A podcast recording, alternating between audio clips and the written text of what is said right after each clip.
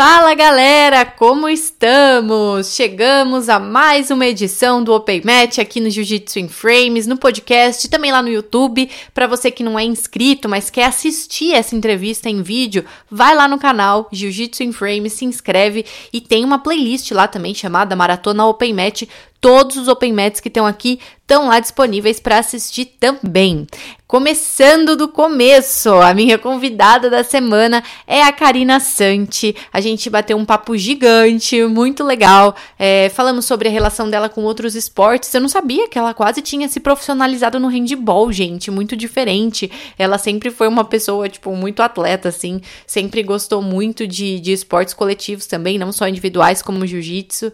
E aí a gente falou bastante sobre isso. Claro, respondemos a pergunta do povo, que era eu vou até revelar antes, vou dar esse spoiler antes, mas todo mundo quer saber por que, que ela não treina na Almeida. Para quem não sabe, ela é casada com o Diogo Almeida, um dos líderes da equipe, e ela segue treinando na G13. Ela tirou essa dúvida, ela tirou a dúvida do povo e ainda falou: gente, todo mundo me pergunta isso em todas as entrevistas. É, falamos muita coisa mesmo sobre o projeto dela, que ela tá com um projeto agora, né, nessa quarentena louca, todo mundo criando projetos ou então tirando projetos do papel ela também criou um projeto, enfim, não vou contar mais não, senão vocês não vão ouvir, porque eu já contei tudo. É, eu fiz essa entrevista já faz um mês e pouquinho, assim, todos esses open mats que eu tô publicando por agora, eu fiz antes, nenhum é tão atual, tipo, fiz agora, mas como eu falei, quem tem acompanhado é, no início, assim, da quarentena, eu fiz um estoque de entrevistas e eu tô terminando agora, eu achei que nunca ia terminar de publicar e agora tá quase chegando no final. Espero que vocês estejam gostando, que vocês tenham gostado. E aproveitando esse episódio de hoje, na segunda-feira tem escuta aqui faixa branca.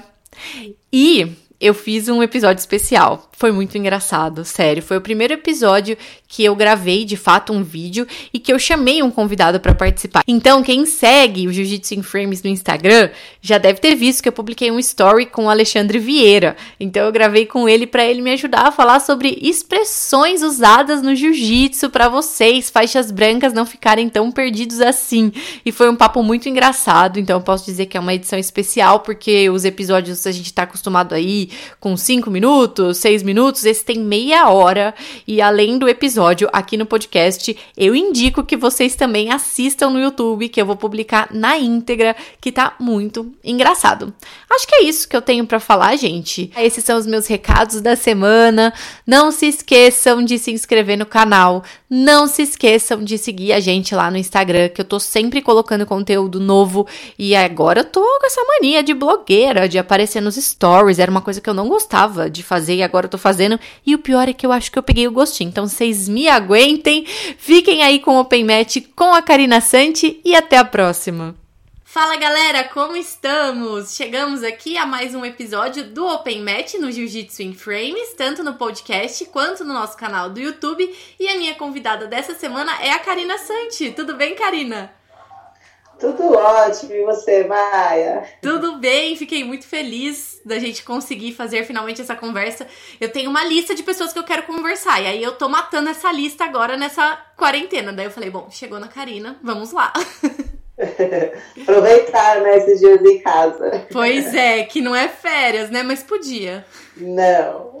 E como que tá? O que, que você tá fazendo aí nessa quarentena? Você falou que tá fazendo reunião todo dia, tá uma correria do mesmo jeito, né? Tô trabalhando o dobro, até mesmo o triplo do que o normal, né? Eu e meu marido aqui, pelo menos, tá uma loucura aqui em casa. Ele agora, nesse momento, tá numa reunião na cozinha e eu estou aqui com você na sala. e minha filha tá no, no celular porque não, não tem jeito, né? Mas a correria tá pesado, pesado. Muitos projetos estão saindo do papel, né? Estamos aproveitando para poder tirar alguns projetos que estavam só ali rabiscadinho e botando em prática também. Tem que aproveitar esse momento. Nossa, nem fale, eu tava com o Open Match meio parado aqui com as entrevistas, porque não dava tempo. Aí eu falei, bom, é. então eu vou retomar isso, e agora eu tô conseguindo publicar toda semana. Tô até aliviado, na verdade. É verdade. Eu, não, eu tenho a minha academia também, Ai. né? Eu tenho que ficar fazendo as coisas da academia. É puxado. E você tá fazendo o quê? Você tá passando treino online também? Como que você tá fazendo? Tô, eu tô disponibilizando treino online com todos os meus professores que eu tenho na minha academia. Minha academia é de musculação, não é de jiu-jitsu. Uhum. E aí, duas vezes ao dia tem esses treinos online, é, ao vivo, no Instagram e também tem no canal do YouTube da academia. E aí lá tem diversos tipos de treino, de dança, ginástica e etc. Tudo pra fazer em casa. Nossa, então teve que replanejar tudo, tudo. Tudo. Nossa, mas é uma rotina louca, né? É. Bom, mas vamos lá. É, eu sei mais ou menos como você começou a treinar, mas eu quero que você conte, né? Eu sei que você teve um problema, né, com, com seu pai, né? Que ele, você perdeu o seu uhum. pai. E aí você começou a treinar e já foi mais velha, né? Não foi tipo, ai, comecei criancinha. E eu acho muito legal pessoas é. que começam a treinar mais velhas, assim, depois de adulta, e acabam é, se tornando atletas de alto rendimento, né? Porque geralmente não é o que acontece, uhum. geralmente começam bem crianças e tal. Então eu queria que você contasse um pouco da sua introdução no jiu-jitsu. Tá, então eu tinha 19 anos, né? Eu tinha acabado de completar praticamente 19 anos, quando meu pai faleceu, né? E aí nisso eu tava, meu, super depressiva, mega acima do peso. Eu era modelo antes do meu pai falecer.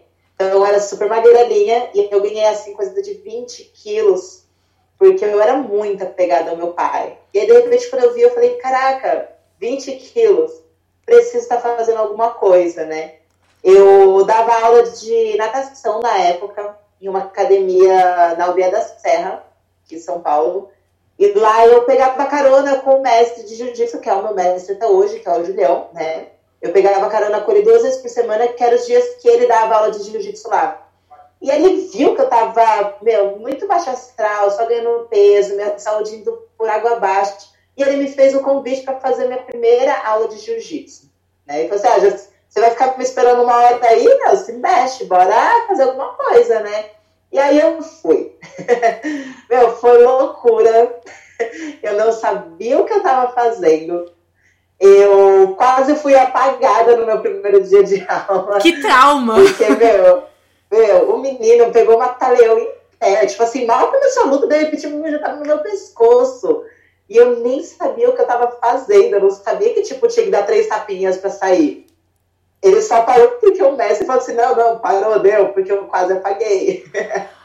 Aí eu saí daquela aula revoltada. Eu falei assim: não, eu não posso deixar ele me bater. Não pode, eu vou voltar aqui amanhã, eu vou treinar só pra bater nesse cara. Mas ele nunca mais apareceu, infelizmente. Ele já era faixa roxa, né? E eu, ele nunca mais desapareceu, eu nunca mais tive a oportunidade de revidar. Caraca! e desde lá pra cá, foi anos de jiu-jitsu, 11 anos praticando. Nossa, então vamos aproveitar para chamar esse garoto para treinar aquelas, né, que fica com raiva. Eu não lembro o nome dele. eu só lembro que era um playboy da aldeia da serra. Nossa, gente, que loucura. Que povo sem noção. Às vezes eles veem mulher, sei lá, se é porque é mulher e tal, e quer fazer esse tipo de coisa, e ainda uma pessoa iniciante, sabe? É claramente uma pessoa que não tem base nenhuma, né? É bizarro. Meu, é que nem ontem eu dei uma live falando sobre isso, né? É, treino de homens e mulheres, né? Se é, quais desvantagens e desvantagens. Eu falei, não, primeiro vamos separar homens e moleques.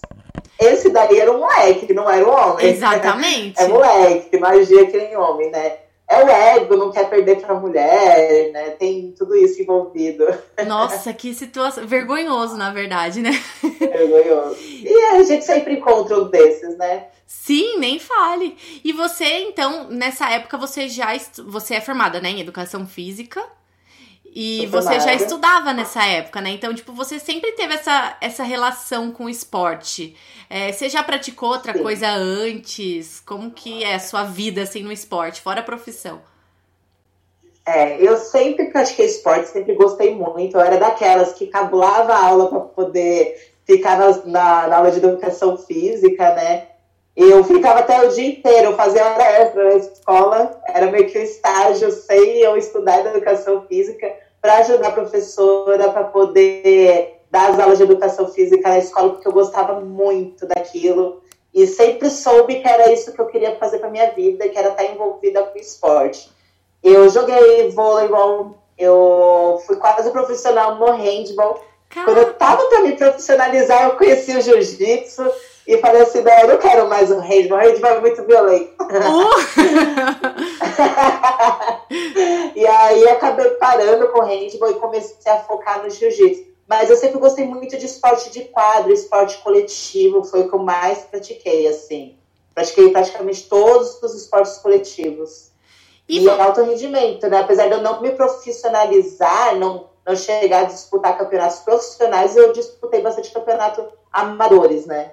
Cara, isso é muito doido, porque eu não sei se isso aconteceu com você, mas é, eu também já fiz de tudo, já fiz basquete, já fiz futsal, já fiz handball. E depois que eu comecei o jiu-jitsu, eu não consigo mais fazer esporte coletivo, assim, de quadra. Porque eu acho que é muito difícil você se comunicar com as pessoas, principalmente vôlei. Você falou que você já fez vôlei. Eu acho o vôlei muito difícil de se comunicar com as pessoas. Você sentiu isso? Você já tentou fazer algum esporte coletivo depois que você começou o jiu-jitsu? Eu tentei fazer uma reunião com umas amigas da época do handball para poder jogar. É, realmente, é bem difícil, porque o jiu-jitsu é individual, querendo ou não. E esporte coletivo, você tem que estar tá pensando no próximo, tem que ter essa comunicação. E quando você fica muito no jiu-jitsu, é totalmente diferente, né? Você, não, você no máximo escuta o conte. Sim. É no máximo isso. Nossa, As orientações doido. dele. É, é muito diferente. E aí, às, às vezes, às vezes eu vejo assim que no esporte coletivo, que nem no, quem é do jiu-jitsu, por exemplo, vai pro esporte coletivo, a gente quer se aparecer, né? Quer ser as estrelas. Ai, lógico. eu, pelo menos, eu era assim, eu queria ser estrela, eu queria passar a bola pra ninguém, eu queria fazer o gol e acabou. É, no jiu-jitsu não tem como, é você e você. Se você, é você ganhar, você. você é a estrela. Exatamente. É, mas realmente tem muita diferença. Eu acho que até, não sei, é, às vezes eu teve uma vez também eu fiz uma, tentei fazer um treino com o pessoal da faculdade, que eu jogava no time de handball da faculdade. E aí eu fui pegar uma menina, eu meio que peguei ela por trás assim. Aí o professor falou: "Mayara, não é jiu-jitsu não". não tipo, você, é, dá um tilt mental, né? Mas o jiu-jitsu também me ajudou muito a praticar outros esportes na faculdade, principalmente. É, alguma, eu sou totalmente descoordenada, é, como eu posso dizer, desastrada, não tenho tanto controle do meu corpo.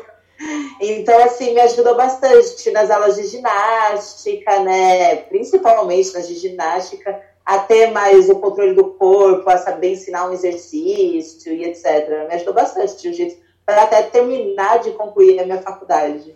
Sim, é verdade. E como que foi depois que você terminou a faculdade? É, você, você já estava pensando em se profissionalizar no jiu-jitsu, né? Em viver do jiu-jitsu? Que eu sei que você não vive também 100% do jiu-jitsu, isso é uma outra coisa que a gente vai falar. É. Mas você já estava pensando, tipo, não, eu vou ser atleta de alto nível de jiu-jitsu. E o que você pensava na faculdade, né? O que você queria seguir na faculdade? É, eu entrei na faculdade de jiu-jitsu porque eu queria ser técnica de handball, né? E aí, meu, comendo o caminho assim, no decorrer dos anos, eu, eu, eu mudei a minha ideia várias e várias vezes, né? O legal da educação física, eu acho que é isso, porque você tem muita, muitas áreas para poder estar tá trabalhando. Então, você entra com uma ideia e, de repente, você muda, você, você vivencia um estágio, você fala, não, não quero mais isso, eu quero fazer isso agora, e por aí vai, né? Eu tive a oportunidade de trabalhar em diversas áreas da educação física, dela de natação, musculação, de ginástica, de lutas, dela de futebol, mesmo não gostando muito, mas dela de futebol, dela de rende. Eu dei aula de tudo que você imagina, exatamente para poder, no final, falar assim, é isso que eu quero, ponto e acabou. E aí eu decidi mesmo quando eu tava na faixa roxa, né? Uhum. Eu até então na faixa roxa eu só dava, eu dava aula de tudo quanto é coisa, mesmo fazia estágio em três academias diferentes. E aí ali eu decidi que eu falei assim, não, vou levar o jiu-jitsu mais a sério. Vou começar a treinar como uma profissional do jiu-jitsu e quem sabe até ganhar dinheiro com isso, né? Porque surgiu também na época uma oportunidade, eu tive um patrocínio na época que até falou assim: não, eu quero que você foque só nisso, pare de trabalhar, termina a sua faculdade. Eu estava no último semestre, e termina a sua faculdade e foca só no jiu-jitsu, no porque você tem potencial. Aí eu falei assim: não, beleza, você vai me ajudar? Então vamos lá. Aí foi o que eu fiz. Foi quando eu estava na, na faixa roxa, quase indo para marrom, ali no último ano da faixa roxa. Aí eu falei assim, não, é isso que eu quero pra minha vida. Ai, é tão gostoso quando se encontra, né? Dá até um, um alívio, é. né? É, isso é verdade. E o que eu falei, né? Tipo, ah, eu sei que você não vive 100% do jiu-jitsu, porque eu lembro. Agora eu não vou lembrar exatamente em que ano que foi e nem exatamente em qual campeonato que era. Mas que você fez uma publicação no, no seu Instagram falando, tipo assim, ah, eu não vou conseguir. Eu acho que era um mundial, não tenho certeza. É, mas com certeza você vai lembrar. Eu não vou conseguir competir tal campeonato porque, infelizmente, eu não vivo, né, do jiu-jitsu e eu não consegui, é, não vou conseguir embarcar, tipo, não tenho dinheiro para isso, entendeu? É, e como, uhum. como que é isso, né? Tipo, você é profissional, você é de alto nível, uma atleta de alto nível, e você não consegue viver do jiu-jitsu. Não vivo do jiu-jitsu, não ganho um centavo hoje em dia pelo jiu-jitsu. O máximo que eu ganho é tipo assim, ah, lutei num absoluto e tinha uma premiação X, eu ganhei aquele dinheiro. Mas eu não tenho patrocinadores, eu, não, eu sou uma profissional que não é reconhecida como uma profissional, digamos, né?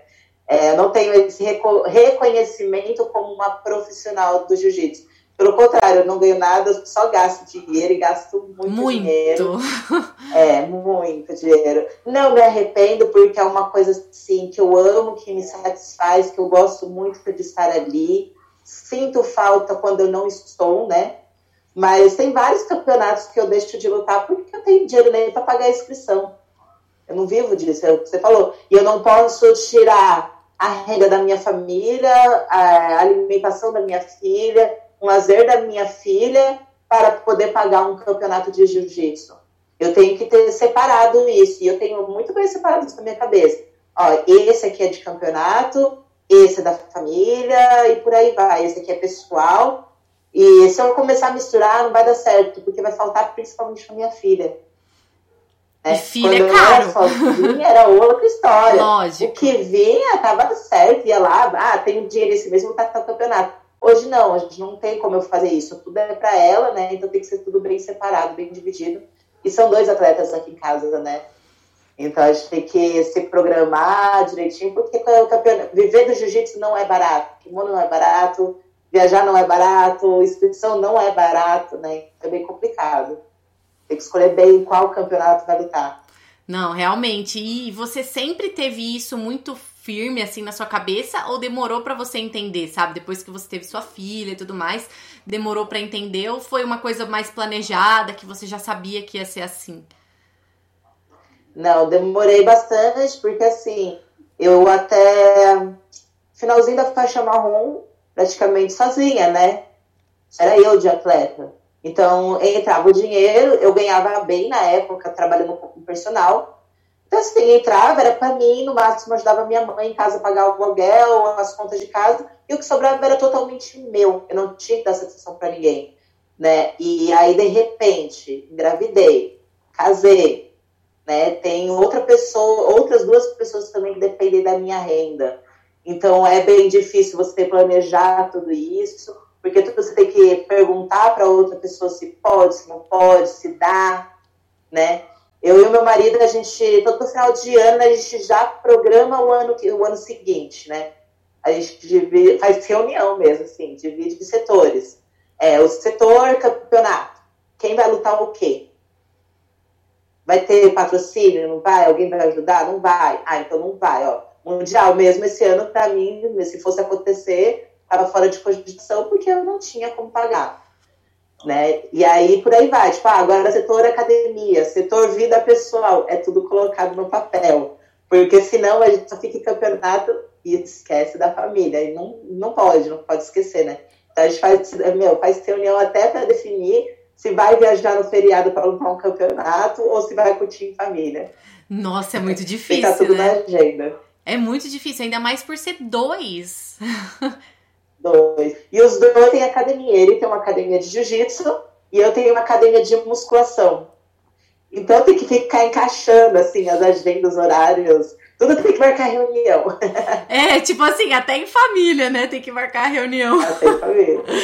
Não, eu já, meus amigos, a, a família já sabe, ó, a Karina tem que avisar dois meses antes porque ela vai anotar na agenda dela. É desse jeito, é com agenda. Eu não marco nada sem a minha agenda. Não, mas melhor assim, pelo menos você já tem mais ou menos uma visão do que vai ser e não toma nenhum susto, né? Não, não tomo o susto. Gente, e já aconteceu de você e o Diogo chegarem e falarem: Não, eu quero lutar esse campeonato. Aí você, ai, não, eu também. Aí dá aquela treta porque não dá. Não dá para os dois lutarem e vocês têm que decidir entre um e outro. Como que é isso? Já, já. Direto acontece isso, né? E mais ainda quando a gente começou, quando a gente casou. Porque ele ainda estava competindo mais no alto rendimento no adulto, né? Uhum.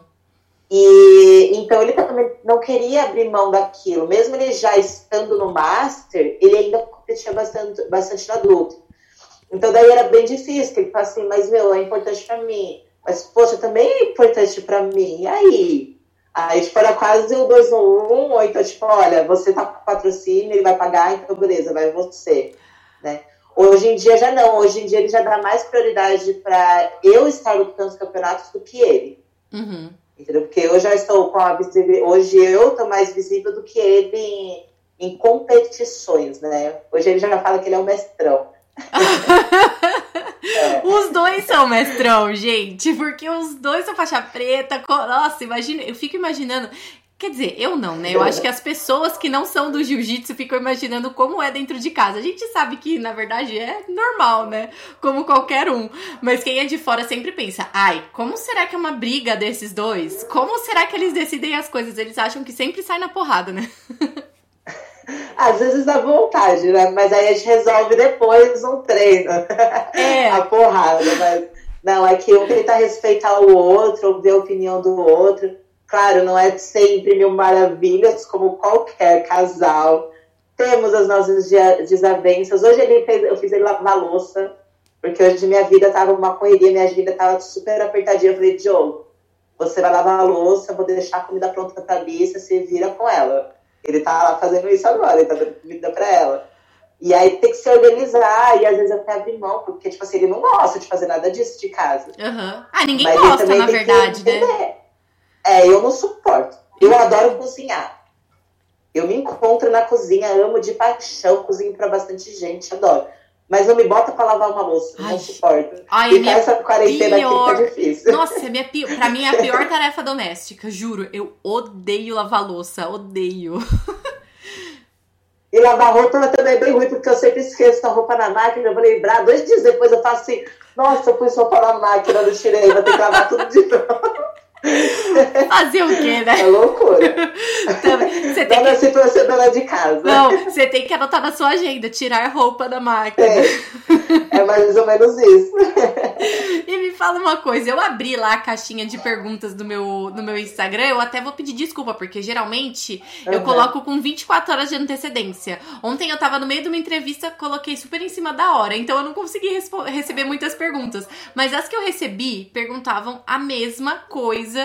E eu acho que devem te perguntar isso muito que é o fato. É, é o fato de você não treinar na academia do seu marido. Responda a é. pergunta do povo.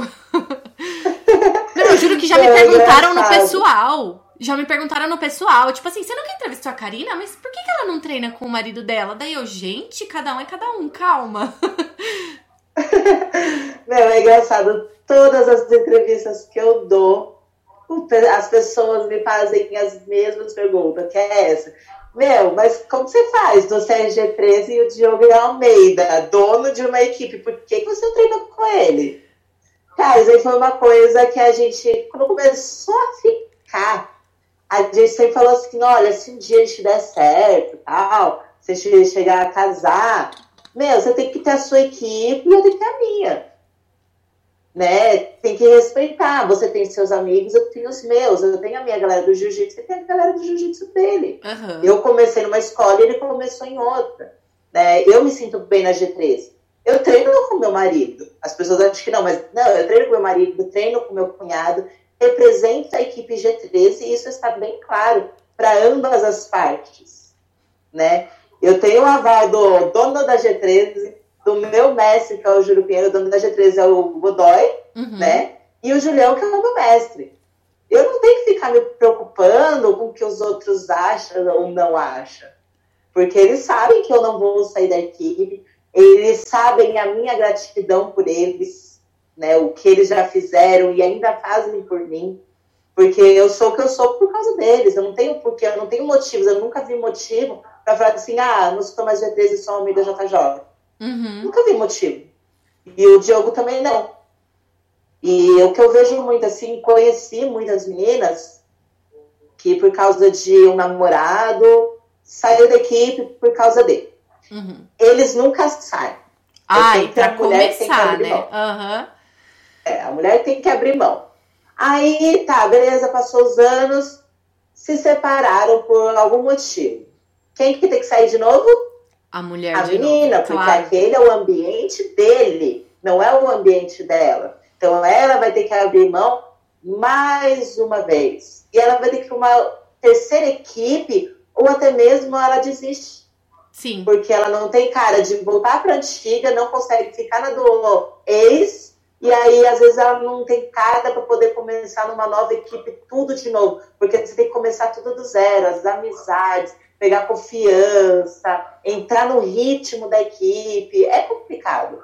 Nossa, né? é. E aí eu decidi não, não entrar nessa, de sair, manter do jeito que tá e usar, usar as duas, né? Porque querendo ou não, eu tenho duas equipes, eu tenho duas torcidas, eu tenho a casa aberta em qualquer lugar que eu vou. Então eu só vejo coisas positivas, eu não vejo nada negativo em estar na, na G13, treinando na Almeida e vice-versa. Cara, eu acho essa mentalidade muito sensacional, porque teve. Eu tive que sair de uma equipe. Tive não, né? Eu quis sair de uma equipe pra, quando eu comecei a treinar na Atos. E aí, é, o meu ex-namorado treinava comigo na equipe anterior. E, e aí, assim, a gente. Tipo assim, era o espaço dele, querendo ou não. A gente começou treinando separado, daí eu quis é, começar a competir e fui treinar com ele. Mas para mim fazia realmente mais sentido. Mas eu sempre pensava exatamente o que você falou. Tipo, nossa, meu, se acontecer alguma coisa, é o ambiente dele e tal. Enfim, eu, lógico, fiz amizade com os meninos e converso com eles até hoje. Até que um momento eu falei, não, aqui não tá dando mais pra mim e tal. Nem foi por causa disso, assim, foram outros motivos. E aí comecei a treinar na Atos. E aí ele chegou um momento que ele também queria sair.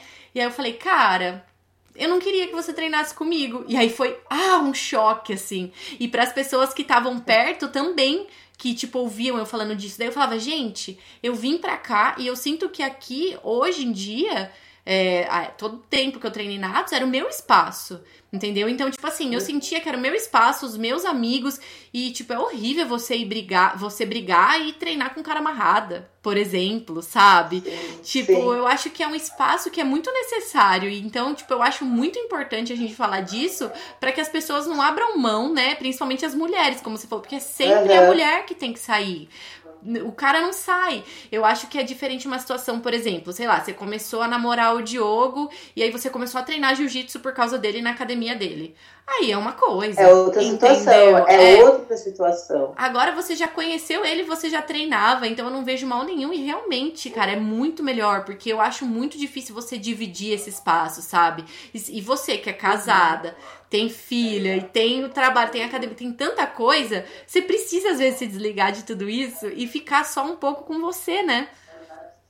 É, tem um lugar para você falar uma besteira com os amigos, né? Porque, querendo ou não, mesmo eu tenho muita amizade com o pessoal daqui, da Almeida, eu treino todos os dias com o meu cunhado, né?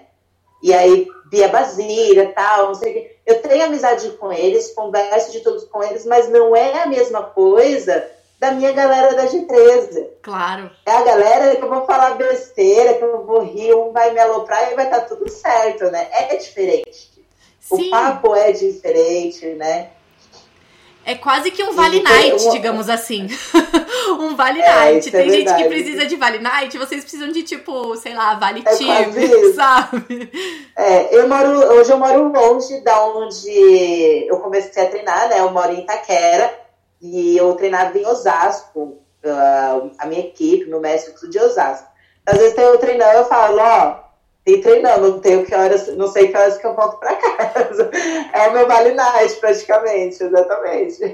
Sim, mas é muito bom. É tipo, é bom você ter seu espaço, sua liberdade. Tipo, porque querendo ou não, você fica meio assim, tipo, ah, você tá com seu marido, com seu namorado, seja lá o que for.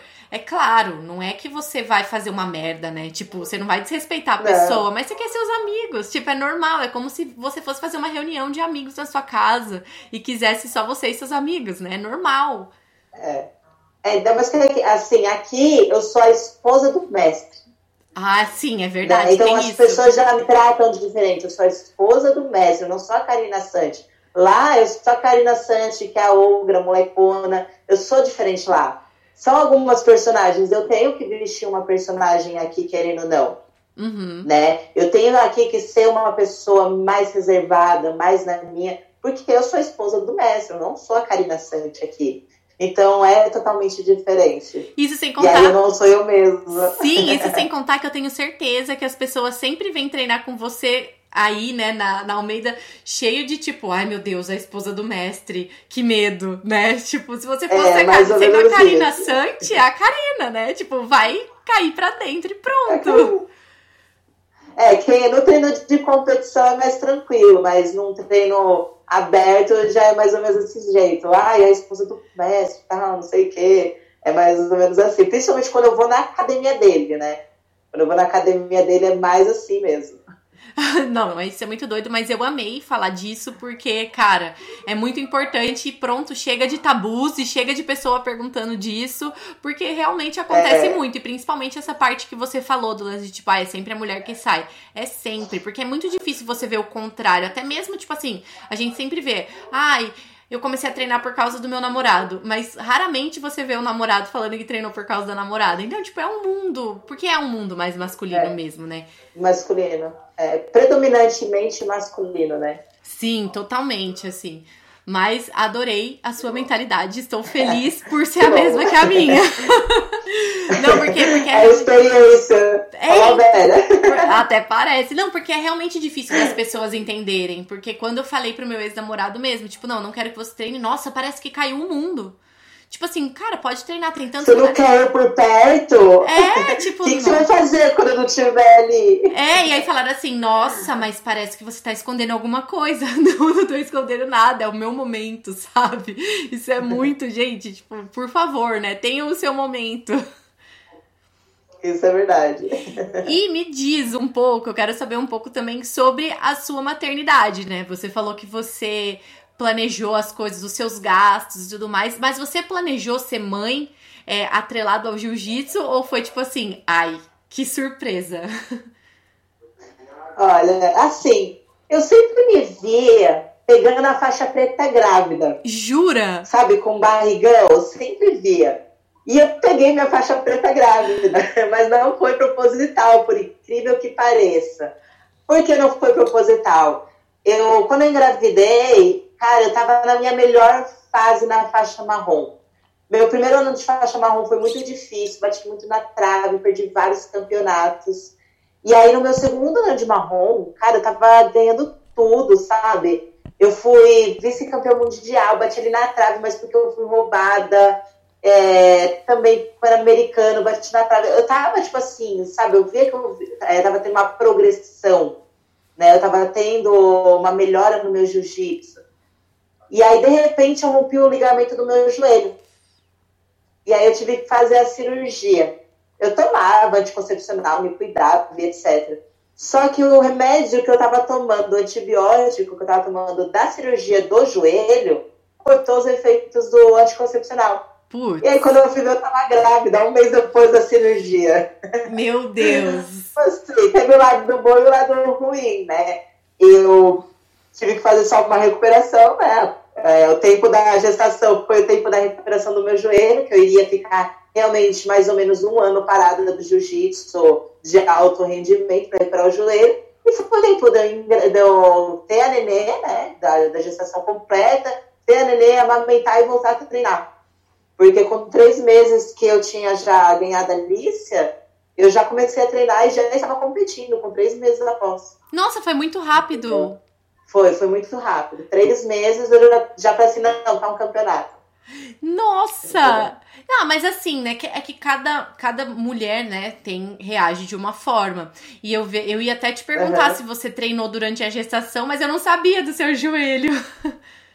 então não tinha nem como. Eu não treinei jiu-jitsu, mas eu treinei a gestação inteira. Eu ganhei 20 quilos na minha gestação mesmo treinando. Tá? Eu ganhei muito peso mas foi uma gestação muito saudável. Eu tive parto normal, né? Não foi cesárea. Aham. Então, tudo isso ajuda até a recuperação pós-parto, né? E também, assim, a minha consciência, por eu ser educa- educadora física, eu não fiquei parada só assistindo televisão durante a minha gestação inteira, né? Claro. Pelo contrário, eu trabalhei normal até 10 dias antes da minha filha nascer. Né? 10 dias antes eu tava tudo ok, com a barriga desse tamanho, dando aula particular, acordando 4 e meia da manhã para dar aula. É, eu fazia aula de boxe, eu fazia aula de spinning, o fortalecimento do joelho e pilates. Eu só não Caraca. treinei jiu-jitsu a gestação inteira. Então eu tava bem. Então minha recuperação pós-parto foi muito rápida por causa disso. Porque eu me mantive ativa, né? Eu só comi tudo que eu via pela frente. Ah, mas tudo bem. É tipo assim, pausa, pausa na vida, né? Pausa na dieta. Estou grávida, pausa tudo. Se eu faço o que eu digo, mas não, falo, não faço o que eu faço, Sim. porque eu, eu sempre oriento as alunas, não, você tem que se controlar, que não sei o quê.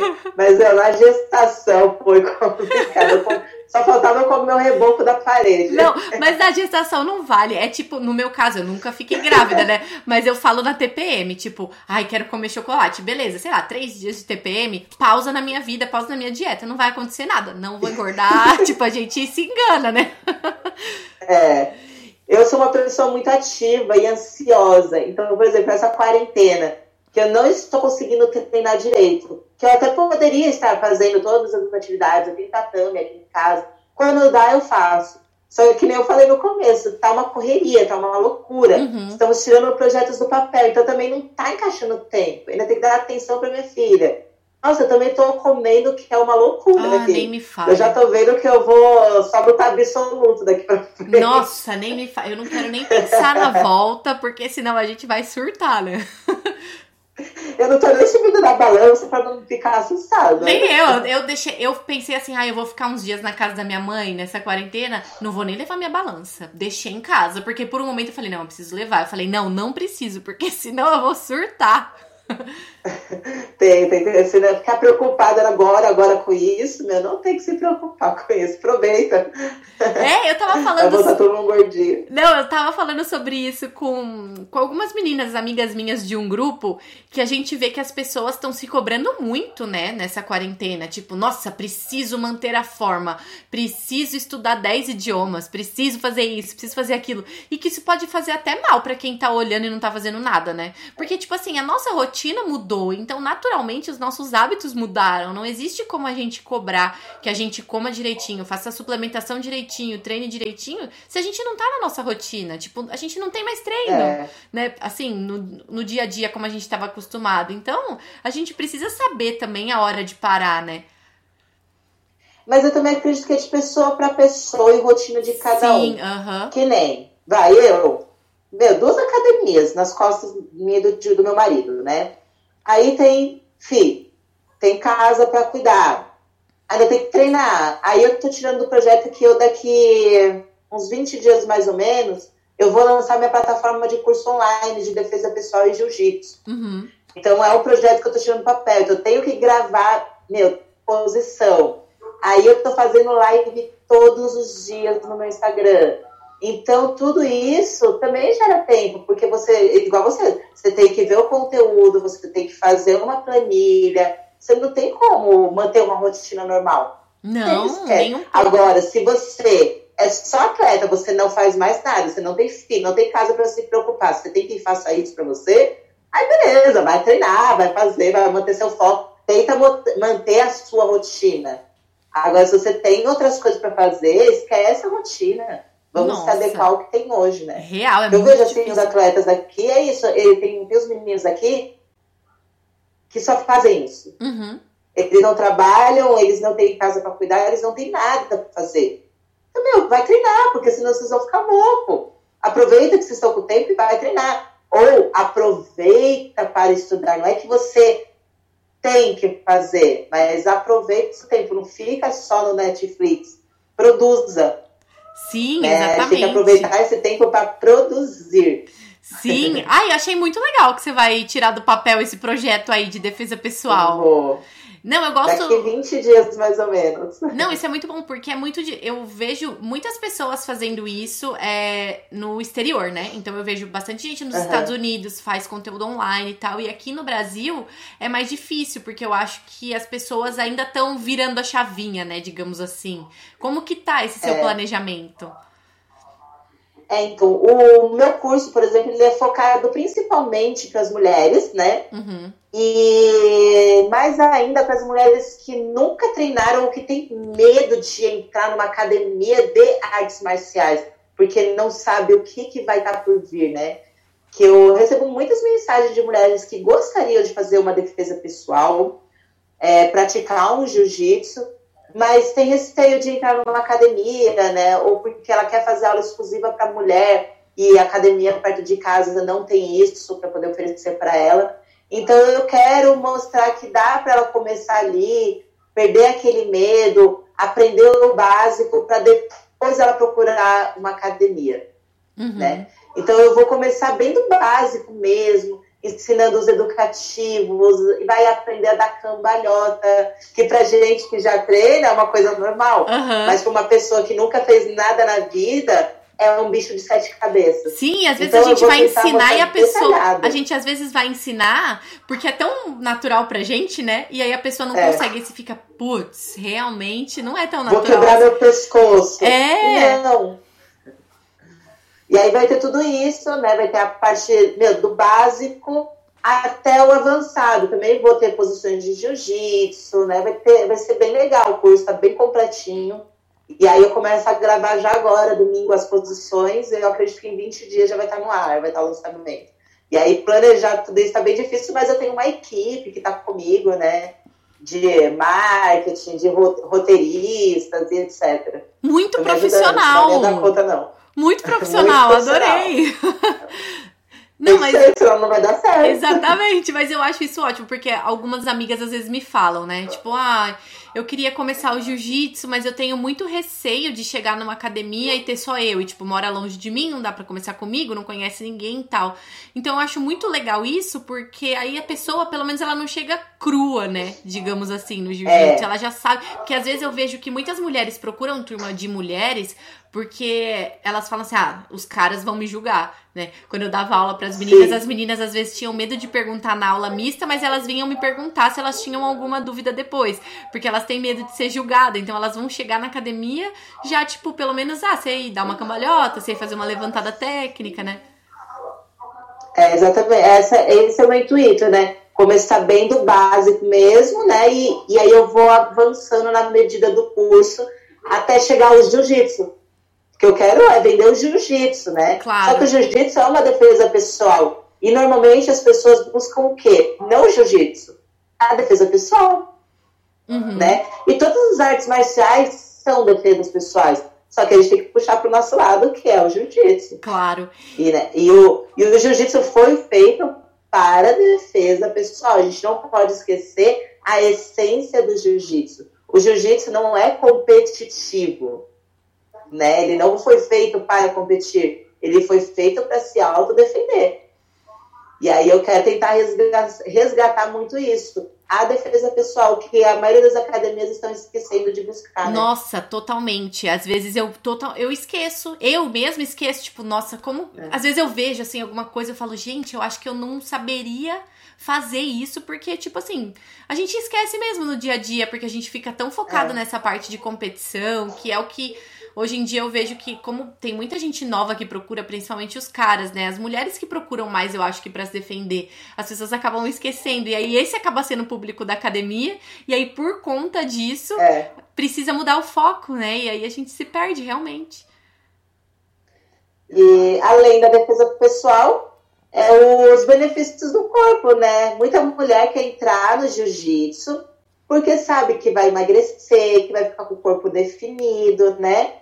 E aí não entra também porque tá acima do peso, é. tem vergonha de usar um kimono. Então eu também quero prepará-las para antes delas entrarem, antes delas entrarem na academia, elas já estarem com um condicionamento físico melhor. Porque eu não vou fazer, por exemplo, igual é, a maioria das plataformas de, de, de aulas de jiu-jitsu, que é, ah, 10 posições de guarda-laço. Uhum. Não. Eu vou dar aula de jiu-jitsu online. Vai ter início, aquecimento, vai ter os educativos, vai ter a parte principal, vai ter o drill. Uhum. Então, é uma aula mesmo de jiu-jitsu. Ela já vai saber o que, que, vai acontecer numa aula presencial, por exemplo. Né? Uhum. Vou ter alguns combinhos, como regras do jiu-jitsu, é, como entrar num tatame, né, como é que funciona. Eu vou ter algumas coisinhas, uns combozinhos a mais, uns extras, né, para poder a pessoa saber como funciona, né? Curiosidades do jiu-jitsu, como prevenir lesões.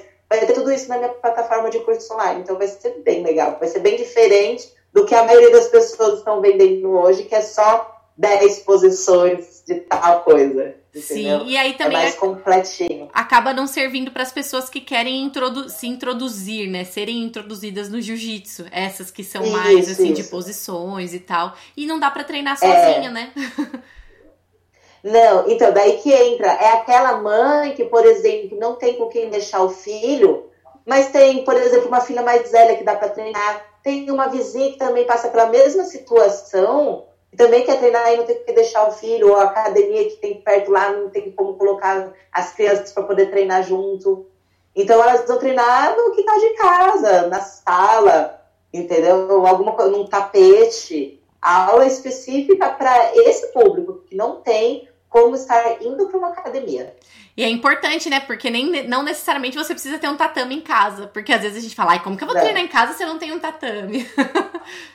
E principalmente a defesa pessoal, porque assim, a defesa pessoal vai ser aonde normalmente? Vai ser dentro da academia, no tatame? De kimono?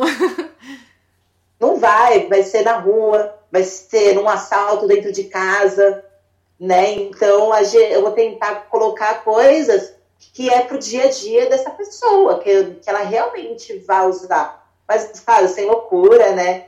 É, eu tenho um grupo feminino das minhas alunas, que eu dou aula de jiu-jitsu feminino e defesa pessoal, né? E aí uma até publicou esses dias assim, ai, ah, agora tá rolando aula online, vai graduar também? Eu falei, gente, calma, não é por aí. Não me né? faz passar não é vergonha. É vai... né, não, ó, que nem eu não vou graduar ninguém. Não vai ter lá, olha, para pegar a faixa azul, você tem que fazer tantas aulas. Não Tá? Aquilo é uma introdução e, claro, também terei alguns complementos. Também vou estar tá fazendo é, 10 guarda, 10 páginas de guarda-laço. Também vou fazer isso, mas mais para frente. Né? Sim. O foco agora é defesa pessoal. É, eu fiz esses dias uma entrevista com o Bernardo Faria e ele tem o BJJ Fanatics, né? E aí eu é. falei para ele que eu vejo que as pessoas antigamente tinham muito preconceito com esse lance de aula online, Principalmente porque elas questionavam como seria a graduação. E calma, né? Tem que ficar bem dividido isso, tem que ficar claro, né? É. E é muito boa essas plataformas pra gente estudar também, porque que nem eu dou aula, meu marido dá aula. O jiu-jitsu não é igual boxe ou muay thai, que é sempre a mesma coisa, jab, direto, cruz. Não é. Uhum. O jiu-jitsu está em constante evolução. Você pode ser o faixa coral, você todo dia vai aprender coisa nova. Uhum. Então você tem que acompanhar essa evolução. E como que a gente vai acompanhar? É com esses vídeos. E isso é antigo, isso não é de agora. Tinha os DVDs, eu não sei se você lembra nas portas dos campeonatos, Sim. os caras vendendo os DVDzinhos. Uhum. É a mesma coisa. Sim. Só que agora é online, é mais, é mais acessível acessível até, né? Mais fácil demais. Eu até perguntei pro Bernardo, porque ele me falou que fazia DVD ainda. Daí eu falava, cara, mas tem gente que compra DVD ainda? Ele fala que muita gente compra por causa sim. de coleção. Eu nunca imaginei. É. Isso é muito doido. Sim, sim. O Diogo mesmo tem um monte de DVD aqui em casa. É gostoso um para relembrar. É. É, exatamente, a gente tem que ter guardadinho ali também, né? Poder estar sempre buscando as posições antigas também, o old school. O old school nunca sai de moda, né? Nunca! e aproveitando que a gente falou desse negócio, né? Que às vezes a mulher tem meio que um medo de, de entrar no tatame, de começar a treinar. Eu vi que você fez uma live com a Andressa falando sobre ser masculinizada no jiu-jitsu, que as pessoas têm esse tabu, é. né? Eu não consegui assistir, mas eu vejo muitas pessoas falando, principalmente de mulheres que são fortes demais. Então, por exemplo, você é muito forte. Você tem uns bração, às vezes eu olho e falo, ai, agora quando que eu vou ter esses bração? Quarentena não vale. Mas... então, tipo. Eu, quando eu tô treinada, eu tô forte. Meu, muito. Daí eu falo, nossa, quando que eu vou ter esses braços? E aí as pessoas às vezes ficam ficam, nossa, com medo, né? Mas elas. Eu queria que você, como personal e como atleta de jiu-jitsu, falasse que não é tão fácil assim, né? Não é só você fazer um mês de jiu-jitsu que você vai ficar fortona. Não. Olha, eu desde os meus 15 anos, meu sonho era ficar forte. Que foi a primeira vez que eu entrei na musculação. E nossa, eu adorava ver aquelas meninas já tudo definidinha, né? Só que era uma época que o bonito era modelo, era ser magra, magrérrima, né? Uhum. E eu fui modelo na época, também não de passarela, mas eu sempre gostei muito de fotografar e tudo mais. E aí sempre me mandavam emagrecer. Eu falava, não, mas eu tô feliz assim, eu não quero emagrecer, eu acho meu corpo bonito assim. Uhum. E eu, por mim, eu até ganhava mais peso, né? Na, na época, super magrinha. Hoje, então, nem se fale. Eu amo ser forte, amo ser musculosa, odeio quando eu tô magrinha. Nossa, não suporto ficar magrinha. Eu acho que eu fico com cara de doente, né? Eu gosto do meu corpo com, com um ombrão bem forte, entendeu? E é muito difícil ficar desse jeito. É muita dedicação, não só no treino, mas também a alimentação, que é o principal. Tem que ela tem que ser muito certinha, muito rigorosa. E não dá para fazer sozinha, tem que ter um acompanhamento. Uhum. É, suplementação, né? Gasto muito dinheiro com suplemento. Sono adequado, né? E horas e horas e horas de treino. Não é que você pegou lá um pezinho de um quilo, fez 10 repetições que você vai ficar forte. Não é assim que funciona. E é a mesma coisa no jiu-jitsu, né? Uhum. A gente, foi o que eu falei com a Andressa. Ela falou assim, eu perguntei para ela, fica masculinizado? Você acha que o corpo da mulher fica masculinizado? Ela falou assim, ah, fica. Eu falei, eu, falei assim, eu dei um outro ponto de vista. Eu falei assim, olha, eu acho que fica, mas quando a mulher é de, de alto rendimento. Uhum. Se é uma menina que ela treina o jiu-jitsu por hobby, três vezes por semana, uma aulinha por dia, o corpo dela não vai ficar masculinizado, quadrado. Esquece, não vai ficar. Uhum. Agora, se ela é uma atleta de alto rendimento, sim, ela vai ficar com o corpo mais não é que é masculinizado, mas musculoso. Uhum. O musculoso não quer dizer que é masculino. Exatamente. Era o ponto que eu né? queria chegar, para desmistificar esse lance de masculinizado, sabe? Porque o que, que é masculinizado? Dizer, porque dá para ser musculosa e continuar feminina. Exatamente. Né? Eu acho que o masculinizada é você agir igual homem. Né? O seu forma de agir eu não, não acho que eu sou igual um homem, eu sou feminina, continuo com as minhas.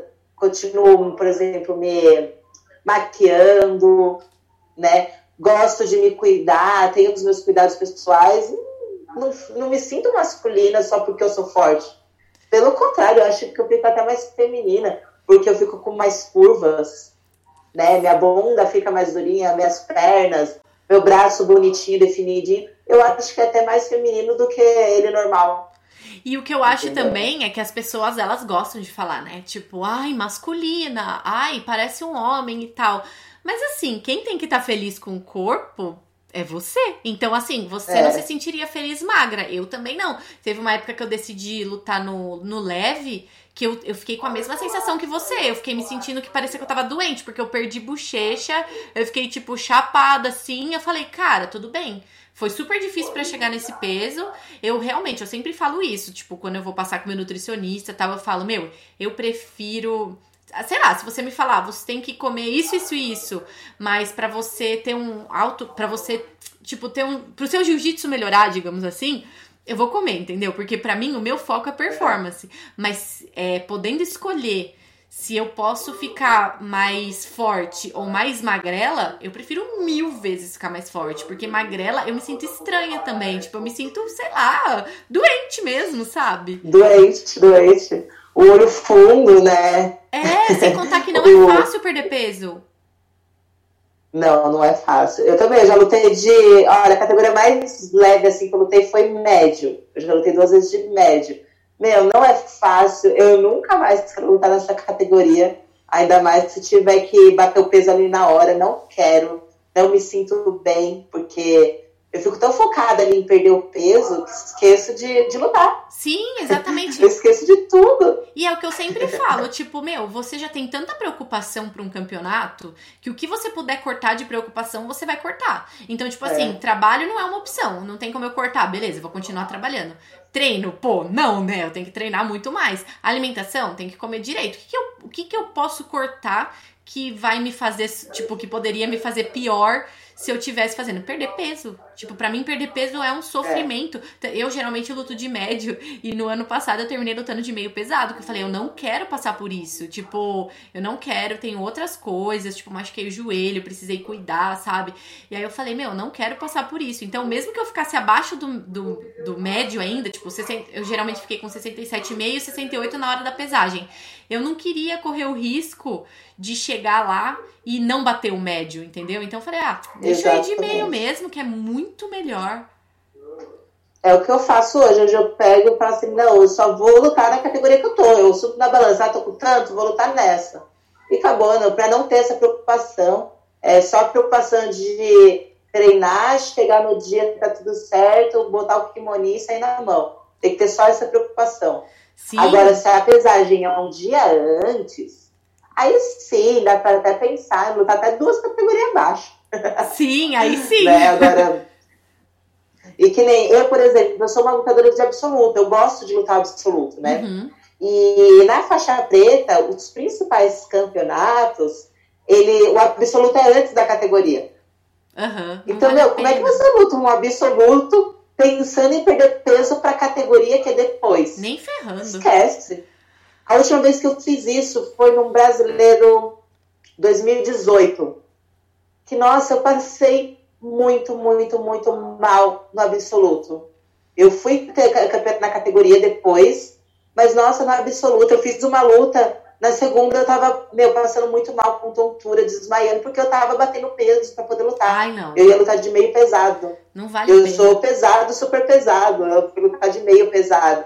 Então, assim, nossa, eu tava passando muito mal, né? E aí eu falei, daquele momento eu falei assim, não, não vou mais fazer isso, porque eu gosto de lutar o absoluto. E para eu lutar o absoluto, eu tenho que estar bem alimentada, eu tenho que estar lutando bem. Porque, por exemplo, como é que você luta com uma Tayane? Meu Deus, batendo né? peso. É. Não dá, esquece, esquece. Então eu, eu decidi que eu não fico mais batendo peso para poder lutar esses campeonatos, não. Eu vou lutar no peso que eu estou, porque é como eu vou me sentir bem. É melhor tirar da frente, uma preocupação a menos melhor. e ainda fica com humor melhor, porque pode comer de boa. eu gosto de lutar ainda na de cima. Uhum. que é que nem quando eu lutei com a Gabi Garcia no, no Pan-Americano ano passado, né? eu estava de pesado. E aí tinha o super pesado, não tem pesadíssimo no PAN mundial, não tem pesadíssimo no feminino, né? É pesado, super pesado.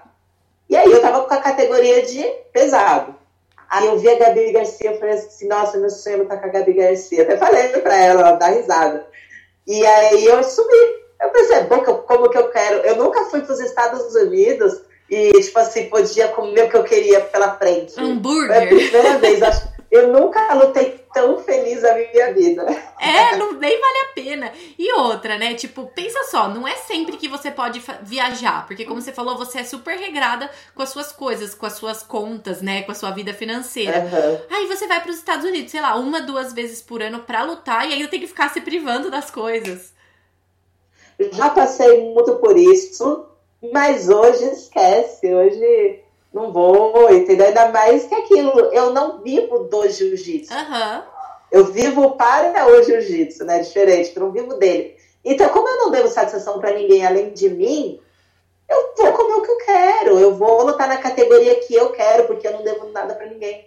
A partir do momento que começarem a pagar as coisas para mim, me cobrarem que eu lute em tal categoria, aí é outra história. Uhum, Com certeza claro. eu vou ser profissional e vou lutar a categoria que querem que eu lute. Mas enquanto sou eu que mando em mim, que não devo satisfação para ninguém, é assim que vai ser. Sim. É lutar feliz. Nossa, melhor coisa. E eu acabei de. acabou de me dar um estalo que eu queria falar é. também sobre o ADCC. Então, tipo, foram lutas duríssimas, né? Eu lembro da Muito. sua emoção quando você ganhou da Tayane, que foi assim, tipo, caraca, no auge. Depois você lutou com a Gabi e tal. Só que eu vi muitas pessoas falando é, sobre essa divisão de peso mesmo, né, no, no ADCC, porque os caras têm acho que cinco divisões de peso e as mulheres são duas, né? É. Ou você é leve ou você é pesado. Então, tipo, não existe um meio termo. Eu acredito que para você que tá acostumada a lutar é, nas categorias mais pesadas e que gosta disso, ok, né? Então, independente de você pegar uhum. uma menina tipo a Baby, que é mais leve, ou pegar a Gabi, a Tayane, que são mais pesadas, ok para você. Mas qual a sua opinião mesmo sobre isso? Se isso é prejudicial, se você acha que pode aumentar, se você acha que tem mulheres para isso?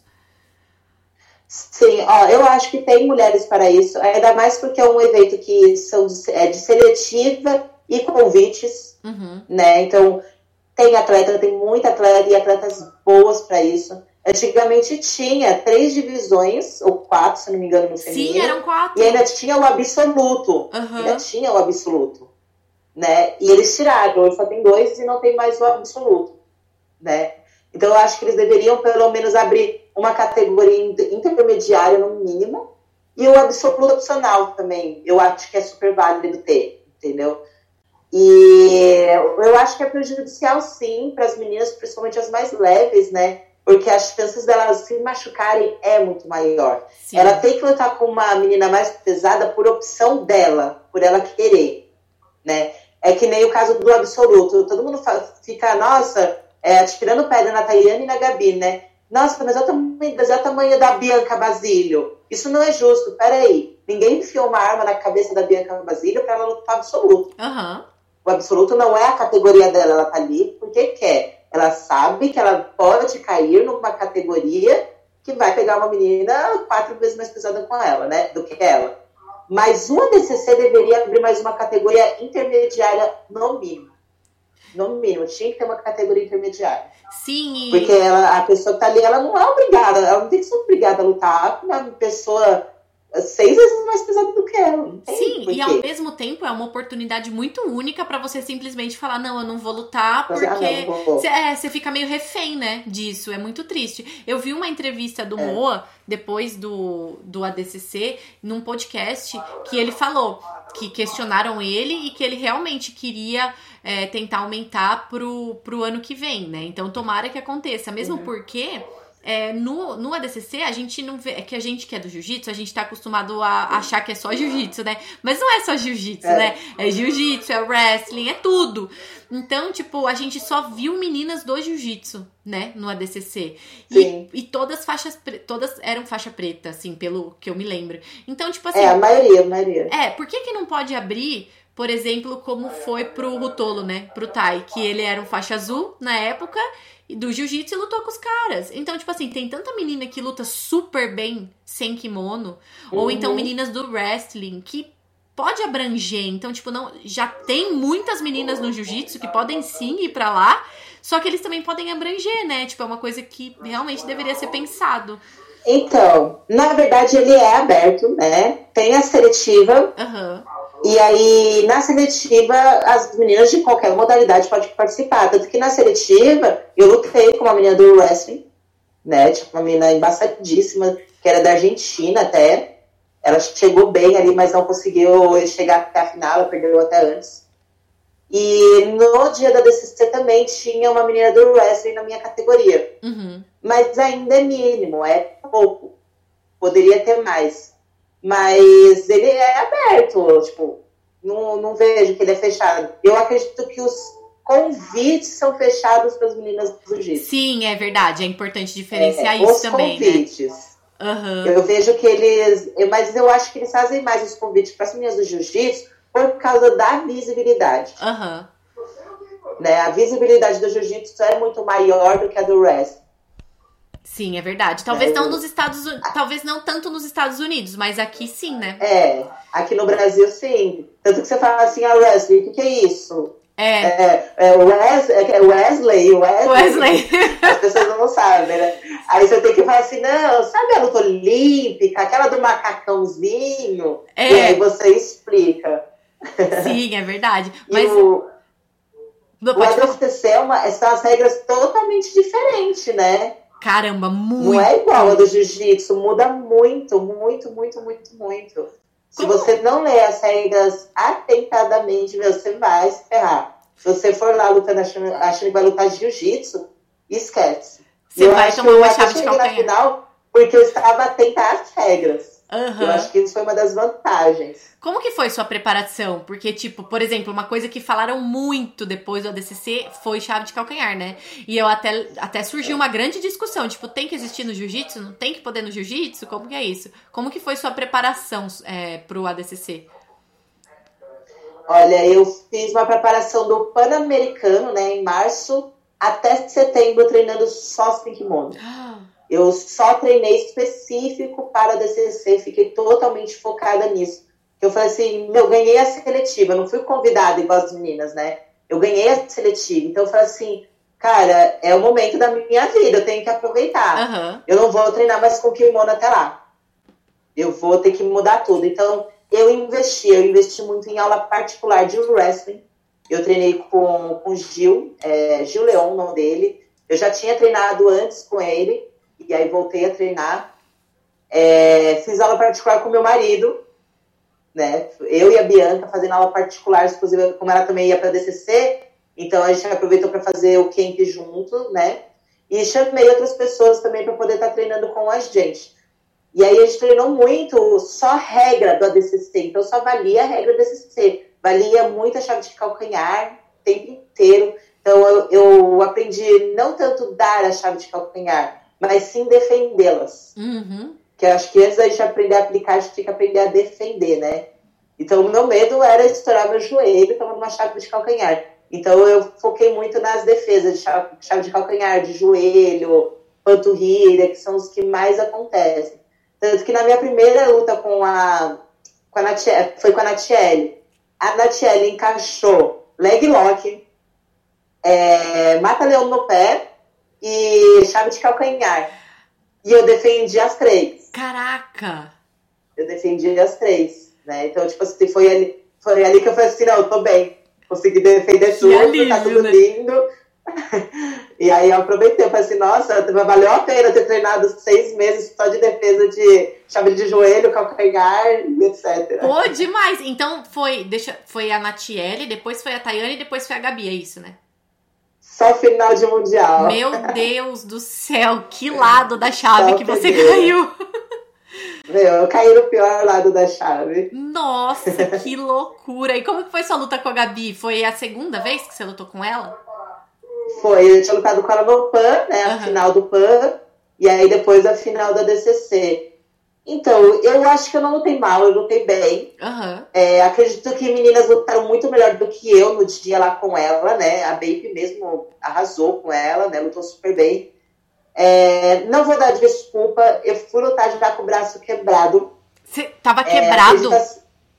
É, é, a Tayane quebrou na semifinal de manhã. Eu lutei de manhã com a Tayane, aí tomei uma estendida e meu braço quebrou. E aí continuei, tá? Eu perdei, não consegui empatar e os árbitros deram pra mim, Tayane. Tipo assim, eu falei, caraca, é agora. E aí eu fui e lutei com a Gabi. A Gabi não sabia que o meu braço estava quebrado, eu não mostrei pra ninguém. Quem sabia era meu marido, a Bianca que tava junto e o marido da Bianca, que é o Leléo, né? Então, assim, eles sabiam, mas ninguém sabia que eu tava. Eu falei assim, meu, eu tô aqui, eu vou sair na porrada, vamos que vamos, né? Passo gelo, tomo anti-inflamatório e já era. E aí, quando eu fui lutar com a Gabi, eu dei o azar dela pegar o mesmo braço. Ah, é, mas é sempre todo assim. Mundo, meu, é porque foi o que sobrou, e era o lado que eu, que eu, que eu tenho mais exposto, né? Então, é o que tinha ali. E assim, ah, perdi por causa disso? Não, não perdi por causa disso. Né? Ela deu a sorte de ter sobrado daquele braço ali, e eu nem tentei defender, porque eu sabia que se eu tentasse defender, poderia piorar e ia ter que fazer uma cirurgia depois, né? Uhum. Ao invés de só ficar recuperando. Então, assim, foi um momento que eu falei assim, não, não vou tentar defender, eu vou bater, foi muito bom até aqui, consegui o que eu queria, que era chegar na final, né? E, meu, parabéns pra Gabi, foi muito bom. Mas eu consegui fazer bastante coisa, consegui repor uma guarda, botar uma meia, né? Não, foi super bem. E bem. outra, né? Claro, nenhuma atleta que tava lá é qualquer uma, mas a Gabi é, foi o quarto ADCC que ela ganhou, né? Então, Sim. tipo assim, não é qualquer uma mesmo, mesmo. Mesmo. É uma pessoa que É tem uma- experiência e currículo, né? Sim. Um currículo de peso, né? E é uma, meu, uma atleta que eu admiro muito e eu sempre faço, falo isso pra ela. Eu admiro muito ela. Meu, eu fico brava quando as pessoas criticam ela. Porque, ah, porque ela é pesada, porque ela é isso e aquilo. Cara, ela é uma atleta. Aham. né? Também me criticam por eu ser pesada, né? Então, tipo assim, as pessoas não se colocam no lugar das outras, eu acho isso muito chato. Vamos parar de criticar os outros, cada um vai fazer o seu e acabou, entendeu? Não, é se a cada um Tayane fizesse. mesmo. Pode falar. O pessoal critica muito a Tayane, Aham. né? Não, a Tayane tem um jiu-jitsu do caramba. Pô. A menina é toda solta, toda flexível, tem uma guarda boa, passa bem, derruba. Agora ela só ganha por causa do peso dela? Só porque eles, ah, vai. Meu, eu vou falar um palavrão. Pode falar, que é sem censura. Não, mas sabe, se cada um ela é cuidasse do seu, se cada um cuidasse do seu, a gente ia ter muito mais campeão mundial. Com certeza, com certeza. Viu? É cada... Não, você Né? Então, acredita? tipo assim, Não, você acredita que eu, eu fui dar aula pra minha mãe essa semana e aí uma página repostou a foto que eu publiquei. Cara, eu peguei a minha faixa branca e emprestei pra minha mãe, né? Tipo, eu vou comprar uma faixa só pra ela ter uma aula em casa. Eu falei, ah, usa a minha aqui mesmo. Foram criticar porque ela estava começando a treinar com 4 graus na faixa. Eu falei, ah, não pode ser.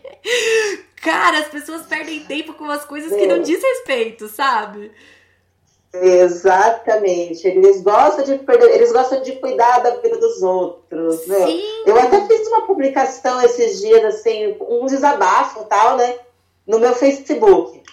E aí eu fui bastante criticada também por causa de política. Cara, eu não tenho lado político. Uhum. Eu não tenho, mas nossa, o pessoal gosta de falar merda, né? Gosta, eu até, às vezes eu Aí eu evito. aproveitei, eu aproveitei a brecha, eu, bom, já que vocês leram até aqui para poder me criticar, tô fazendo uma campanha de arrecadação de alimento, então, porque meu, as pessoas gostam de furiar a vida dos outros, cara, eu acho que isso é um Nossa. absurdo. Demais. cuidar de cada um da sua vida. Eu vejo as coisas assim, eu não fico comentando, tipo assim, ah, criticando. Eu posso expor o meu ponto de vista, mas eu não critico a pessoa. Uhum. A gente tem que aprender a expor o ponto de vista, mas não julgar e nem criticar as- os outros. Uhum. O seu ponto de vista é diferente do meu. Ponto e acabou. Te respeito. Exato. É, as pessoas amam atacar, né? Atacar, tipo, e, e esquecem que tem uma pessoa por trás. E a, e a pessoa que tá por trás do celular, às vezes ela tá passando por um problema, sabe? Às É. vezes, por exemplo, igual as pessoas ficam falando do peso da Tayane, sabe? Cara, sabe se ela tem algum problema? Tem tanta gente que tem problema de tireoide, por exemplo, que não consegue perder peso por causa Exatamente. disso, entendeu? Às vezes ela não E consegue. como se fosse fácil perder peso, né? Exato, exatamente. Todo mundo quer perder 5 quilos e não consegue. É, Meu, por que, que ela tem que perder? Se ela se sente bem daquele jeito, deixa ela. sim. Deixa ela. Às vezes ela luta melhor naquele peso mais solto do que se ela tiver que perder o peso, porque ela vai ter que adaptar todo o corpo dela. Ela tá acostumada com aquele jeito, deixa ela. Ela se Sim. sente bem, ela é feliz. Exatamente, Deixa exatamente. Nossa, eu tenho, sabe, eu tenho um puta preço pela Tayane, eu não sou nada dela, assim, tipo, ai, amiga, não sei o que, não sou nada. Mas eu acho que, tipo, pô, a carreira dela foi por um lado, cara, que além de tanto hater, ela não pode mais lutar em Abu Dhabi. Por causa de peso, É. que colocaram um limite de peso e ela não conseguiu chegar no peso, ou não quis, eu não sei. E ela não tá podendo lutar na IBJJF porque, sei lá, por causa de doping. Tipo, pô, ela é super é. nova, tava no auge, tava indo super bem. E aí as pessoas ainda criticam, sabe? Tanta coisa que ela que é uma atleta mesmo. Ela é uma atleta, ela vive disso. Olha quanto tempo ela tá perdendo. Tipo assim, no, em Abu Dhabi, assim, ela não pode mais lutar por causa de peso. Ok. Agora, JJF, quatro anos fora. Tipo, olha o que essa menina tá precisando é, passar e batalhar para continuar no jiu-jitsu. E as pessoas ainda têm, tipo, a pachorra de chegar e ainda comentar do peso dela. Exatamente. Meu, primeiro que o, o da Abu Dhabi, eu nunca lutei o evento em Abu Dhabi, nunca fui para lá, né? Eu só lutei alguns que tem aqui e tal, né? O Grande Slam e etc. Meu, não tinha que ter isso daí do peso, tinha que ter as divisões acima também, porque o jiu-jitsu ele é inclusivo. Uhum. Ele é inclusivo, jiu-jitsu é inclusão, é para todos. E aí chega esse evento da Abu Dhabi e começa a excluir as pessoas acima do peso. Meu, quer dizer que porque ele é um pouco acima do peso, ele não pode mais lutar jiu-jitsu? Exato. Cara, isso é ridículo, não pode. Não pode. Ah, é porque é, pode machucar. Meu, ele vai lutar com pessoas do peso dele. Uhum. Ainda mais porque o de Abu Dhabi não tem absoluto. Pois é. Né? Então, tipo assim, quem tá ali tá com o mesmo peso do que ele. Qual que é o problema? Eu não vejo problema nisso. Sim. Né? E, e eu acho tipo, bizarro que as pessoas acham que porque a pessoa é pesada, ela não tem técnica. É tudo por causa do peso. É. E é o que você falou. Porra, a Tayane, meu, ela é super flexível. Geralmente ela até luta por baixo. Ela nem fica tanto por cima, ela tem uma guarda ótima. Exatamente. Ou, por exemplo, falam muito do Nalate também. Tipo, é. pô, o cara é judoca, o cara é bom, ele é bom em pé e tal, só que ele tem um peso alto. E aí? Sabe? Quem tá lutando com ele sabe disso. Uhum. E cada um é, é cada um, cara. Não, é muito louco esse. Eu acho que a federação, na confederação lá de Abu Dhabi, eu nem lembro o nome das confederações de lá, é. mas eles tinham que rever isso daí, porque eles estão excluindo ao, ao invés de incluir, e o jiu-jitsu é inclusão, não exclusão, né? Sim, eles exatamente. Sim, é bem complicado, mas assim, eu desejo toda a sorte do mundo pra Tayane de verdade, cara, porque ela tem que superar tanta coisa e ainda aguentar esse povo falando. Eu, ó, já tô estressada. Eu fiquei irritada hoje por causa desse negócio da minha mãe, que o povo tava falando da faixa, daí eu juntei tudo. Irrita mesmo, eu sei como é que é isso. Gente, não, e eu geralmente eu não vejo comentário, não respondo comentário, porque eu falo, meu, se eu for me estressar com tudo, eu não vivo, né? Eu preciso não. me acalmar. Só que eu vi isso, daí eu falei, cara, tão, tão questionando, sabe? Tipo, ao invés de falar, nossa, que legal, tá colocando mãe no jiu-jitsu. Aí você vai ver o perfil da pessoa, faixa branca, zero graus. Sabe? Tipo, ai, pessoa, fica tranquila que minha mãe não vai passar na sua frente na fila, sabe? Parece que essa é a preocupação da pessoa. É, é, é, complicado. É, não, o povo é, é difícil. Ainda mais essa quarentena que o povo tá todo ocioso. Só tá cuidando da vida dos outros. É isso. Bora produzir, galera! É isso! Karina, então é isso. Eu adorei nosso papo. Ah, não, eu tenho uma pergunta. Ai, que bom. Eu ah. tenho uma pergunta. Como você faz para treinar com seu piercing do septo? então, isso daqui é novo. Eu fiz no final do ano passado. Eu fiz de presente de aniversário. Meu, foi engraçado. Eu tinha foi rompido é, tinha rompido o ligamento do joelho e estava inscrita para um campeonato que era o BJJ Pro da Federação Paulista de Jiu-Jitsu. Ah, sei. Eu machuquei, tipo, na segunda-feira e o campeonato era no sábado. Eu, na sexta-feira, fui lá e fiz esse piercing, porque eu pensei, ah, eu tô inscrita, mas eu não vou lutar, só vou lá pra receber a medalha, tentar negociar com as minhas, porque valia um dinheirinho, né? E fiz o, o, o piercing, porque eu pensei, ah, vou aproveitar que eu vou ficar sem treinamento, não vou fazer.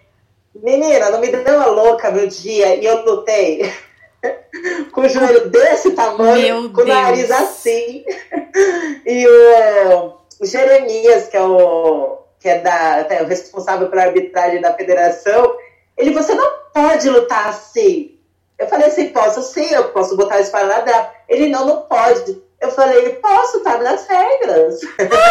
Porque tem várias meninas que têm piercing na orelha tal, e só colocam o esparadrapo, uhum. né? Eu vejo direto isso, piercing no nariz e coloco o esparadrapo. Eu falei, posso sim, ele não, você tem que tirar. Eu falei, não, eu posso. Aí, tanto que depois a gente mostrou pra ele que podia, né? E aí eu lutei desse jeito, coloquei o principal pra dentro, eu, né? Por aqui, ó. É, peraí. Ai! Aí, ó. Acabou, cadê o piercing? Acabou! Não tem, ó, não tem como ver, entendeu? Aí foi, foi pra dentro, não machuca, tá tudo certo. Mas, nossa, foi bem esquisito lutar naquele dia porque eu tinha acabado de fazer meu nariz tava bem inchado. Ai, que aflição. Mas agora eu já acostumei. Nossa, eu acho agora lindo, eu, eu acho lindo. Assim. Eu acho que esse que dá pra esconder é mais tranquilo. Eu tinha um de cada lado. É. Do, um em cada narina. É. Daí eu tive que tirar, porque eu não aguentei, né? Eu tinha que ficar tirando e colocando, tirando e colocando. Eu falei, ai, não, chega. Aí eu tirei, não aguentei. Mas esse é muito tranquilo, né? Que dá pra, pra esconder. É, pega e esconde. Eu já tive muitos piercings, né? Principalmente quando eu comecei a treinar jiu-jitsu. Tinha no nariz, tinha na língua, né? Mas aí depois que eu fiz a cirurgia do joelho, eu tive que tirar pra cirurgia. Uhum. E aí depois eu nunca mais coloquei. E aí agora me deu essa louca, porque eu tô na crise dos 30, né? Você tá com o quê? Com 30? Tá com 30 agora? Ou vai fazer 31? Tô com 30. Eu vou fazer 31 já esse ano, né? Uhum. Quando eu faço 31. E aí eu, meu, 30 anos, ai, que loucura. Não, preciso mostrar alguma coisa que eu sou jovem. E aí eu preciso no nariz. Mas você é jovem, cheia de tatuagem, agora tem o piercing. Meu marido fica louco aqui em casa, mas ele super apoia, né? Porque, tipo assim, ele me conheceu, eu tinha o cabelo super curtinho. Ele ama meu cabelo curto. Ai, amor, eu vou meter um moicano no cabelo. Ele vai lá, amor, faz, fiz moicano. Ai, amor, agora eu quero deixar rosa. Já deixei rosa. Vou fazer as trans. Ele super apoia. Ainda é bem. Bom que nem enjoa, né? É verdade. Ai, eu até. É eu tô sempre mudando. Sim, faz parte também, né? Viu? Nem, nem tem como ficar masculina sempre mudando. É, eu tô sempre mudando. E amo tatuagem. Tenho umas sete ou oito tatuagens. O problema é ficar bancando tatuagem, né? Eu tenho um milhão de ideias. E aí eu fico, ai, não, deixa eu dar uma segurada. Por isso que eu vou fazendo devagar, vou fazendo por etapas. Essa do braço, por exemplo, eu não terminei. Uhum. Ela eu, tô, eu quero fechar. Só que se eu fizer de uma vez, eu já vou ficar pensando na próxima. Ai, pior que é. E aí daqui a pouco não tem espaço mais. Aí eu falei, não, deixa eu esperar. Daqui uns três anos eu faço mais uma parte. Aí depois de mais três anos eu faço essa outra parte, por aí vai. Uma pessoa consciente. É, e também se não haja dinheiro, porque é, não tem, não. Consciente e planejada financeiramente. E planejado financeiramente. Então é isso. Muito obrigada pelo papo, foi muito bom. Obrigada a você, adorei também. E vamos falando, assim que eu publicar, eu mando para você, vou divulgar em todas as redes, então quem quiser ficar sabendo aí das novidades de Jiu-Jitsu in Frames lá no Instagram, YouTube e nos podcasts também. Sigam a Karina, que logo logo ela vai lançar a plataforma online dela. Isso. Gente, minhas redes sociais é Karina com C Santi BJJ, tá? Então todas as redes sociais tá igual. Então segue lá, é canal no YouTube, Facebook, é, meu, Instagram, agora é o novo TikTok, TikTok. também tô lá. tô virando TikToker. Vai quebrar tudo aí. Ai, meu Deus, caiu minha luz, minha luz de blogueira. Pronto, voltei. então segue lá, galera, que tem sempre novidades. Muito obrigada e muito obrigada também a você que acompanhou até aqui e até a próxima. Até, um beijo.